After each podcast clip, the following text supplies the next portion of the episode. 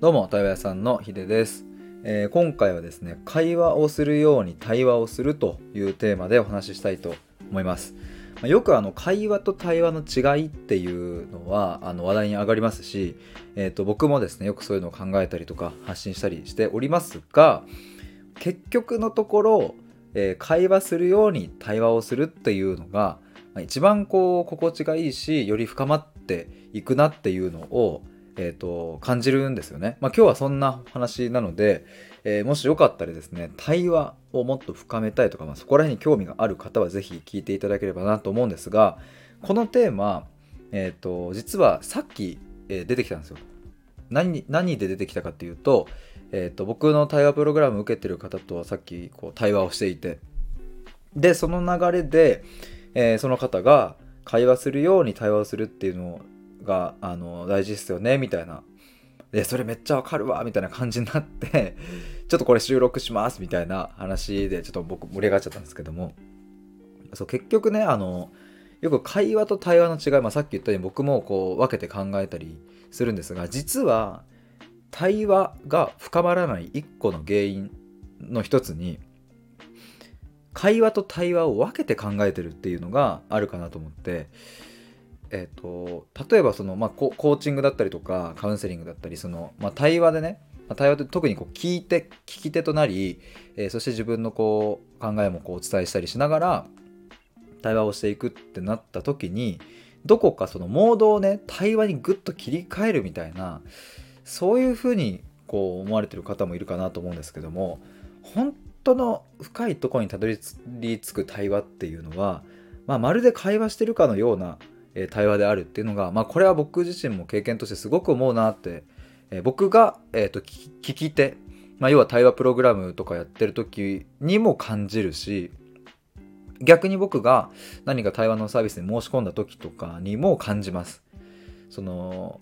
感じるっていうのはですねえー会話するように対話ができるなっていうケースもあるし逆にやっぱねすごく感じるのはうんなんか話せてはいるんだけどどこかなんかこう心が見えないなって感じる時もあるんですよそのお相手が。僕がねあれ受ける時の話ですねこれは。僕が何か、えーコーチングだったりカウンセリングだったりとか過去に受けた経験があるんですけどもまあそんな時にはうんなんかこういい話はできている気はするんだけどなんかちょっと機械っぽかったりとかなんかこう聞いてもらえてない感とかなんか通じ合えてないみたいなのがあったりしてでもそれって別にその方がなんか、えー、と悪い人とかそういうんじゃないし、えーなんなら性格も合うというかねこうとっても素敵な人だしこれ何なんだろうなって思うとその要はもう人格云々とかではなくやっぱり、えーそのうん聞き手の方がこう対話をしなきゃってなってるっていう特にそのスキルを使って対話しなきゃってなっているからだろうなと思うんですね。だから、あの例えば、まあ、時間がね、まあ、1時間なり90分なり決まっている中で、えー、と最初はこの入り口、まあ、例えば何かこう場を解きほぐすようなアイスブレイク的な話をまずはしてその後にこう、えー、とお互いの集中をこう高めて、えーその後に本題に入ってである程度こう60分とかあだったらじゃあ40分とか50分とか経ってきたタイミングで、えーまとめに入ってみたいな、えーそういうことをこうきちっとやんなきゃとか、えー、と例えばクライアントさんが、えー悩みを言った時にはこういう反応をしなきゃとかこういう相づちをしなきゃとかやっぱそういうものが割とこうトップに来てるなっていうのをまあ昔からよく感じていたんですよね僕は。自分がこうして対話の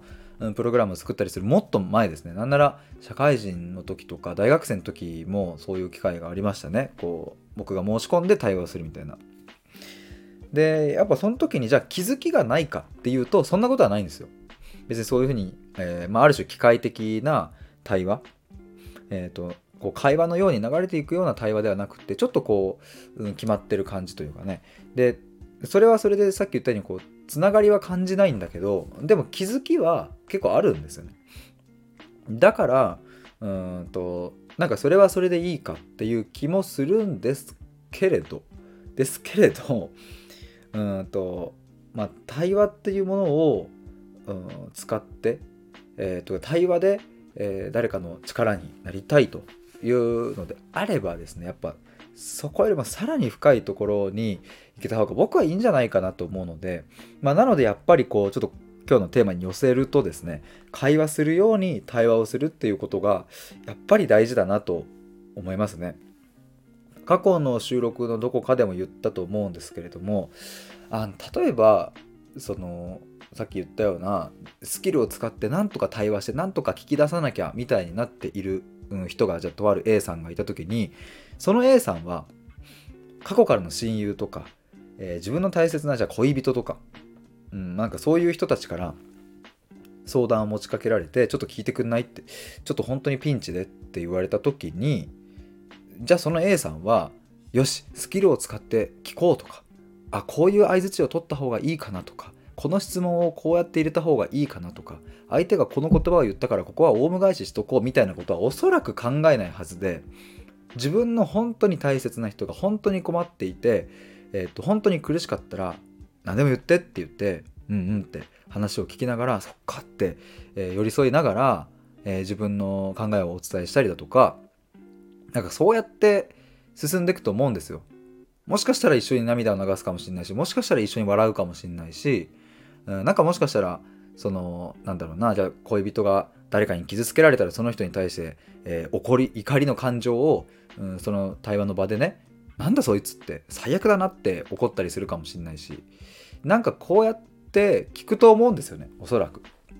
でもそれがそのそういう例えばコーチングカウンセリングとかセラピーとかそういう、うん、仕事ってなった瞬間になんか心をどっかに置いといてえスキルっていうものを発揮しようと。となっているケースがまあ僕は多いなと思います。まあ、これ前回という前回というか最近あのゆりさんという方とコラボした時にも、え、この手の話はしたんですけれどもあの結果的に、うん、心と心の対話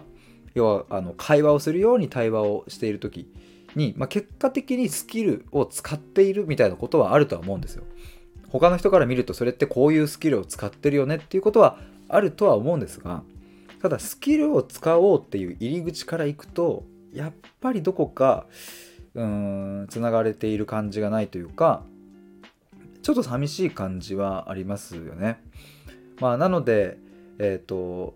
ちょっと今回言いたかったところとしてはですね、えー、その対話するみたいな対話だっていうふうにモードを切り替えるよりはむしろえ今から会話を普通に楽しむとさて今日はどんな話がいた出てくるんだろうっていう、うん、その未知さ何もわからないっていうところにワクワク感を覚えながらその対話に向かうっていうのが僕は一番、うん、いいんじゃないかなと思います。まあ、僕自身もですねかつてはこう対話の相手のことをこう深く知ってからの方がいいよなとか何か準備してた方がいいよなとかまあ、そういうものに縛られていたなっていう時もあるんですけれども、まあ、こうやって経験をこう積んできて思うのは準備をしていない時の方がよっぽどいい対話ができるみたいなあのそれをすごく実感しますね。でまあここで言う準備っていうのは何も、まあ、あの情報ゼロでいくみたいなことでもなかったりしてね。もちろん情報ゼロでいって面白い時もあるし、えー、そういうふうなことをする時もあるけど例えばまあそのなんだろうな。えーと、事前にある程度知っておいた方がいい時もあるのでそういう時はまあ知ってから行くわけですがただその時も、えーと、一旦白紙に戻すっていう風に僕は感覚としてあって、えー、要はその対話のお相手のことを、まあ、SNS 発信していたらね調べるしとかなんか記事書いたらちょっと読んだりするしとかそういうのはあるんですけどじゃあなんかそれをもとによし今日はこの人にこれを聞いてやろうみたいなきっとここを聞いたらこの人もあの喜ぶかなみたいななんかそんな風に決めつけていってしまうと,、えー、とちょっとこうあまり、うん、ちぐはぐなっちゃうみたいなことはあったりするなと思うので、まあ、いかにこの偶然性とかを楽しめるか、まあ、そこにこうもう身を投じてですねなんか右か左か後ろか前かみたいないや上かもしんないみたいな、うん、どっから来るんだっていうところをこうなんかカンカンカンカンってこう剣で、えー、なんか戦っていくのか分かんないですけどもなんかそんなイメージが湧いてきたのでなんかそういうちょっと偶然性をいかに楽しめるかっていうのが、えー、ポイントかなと思います、まあ、やっぱねあの仲のいい友達とかとうんこう普通に喋ってる時って、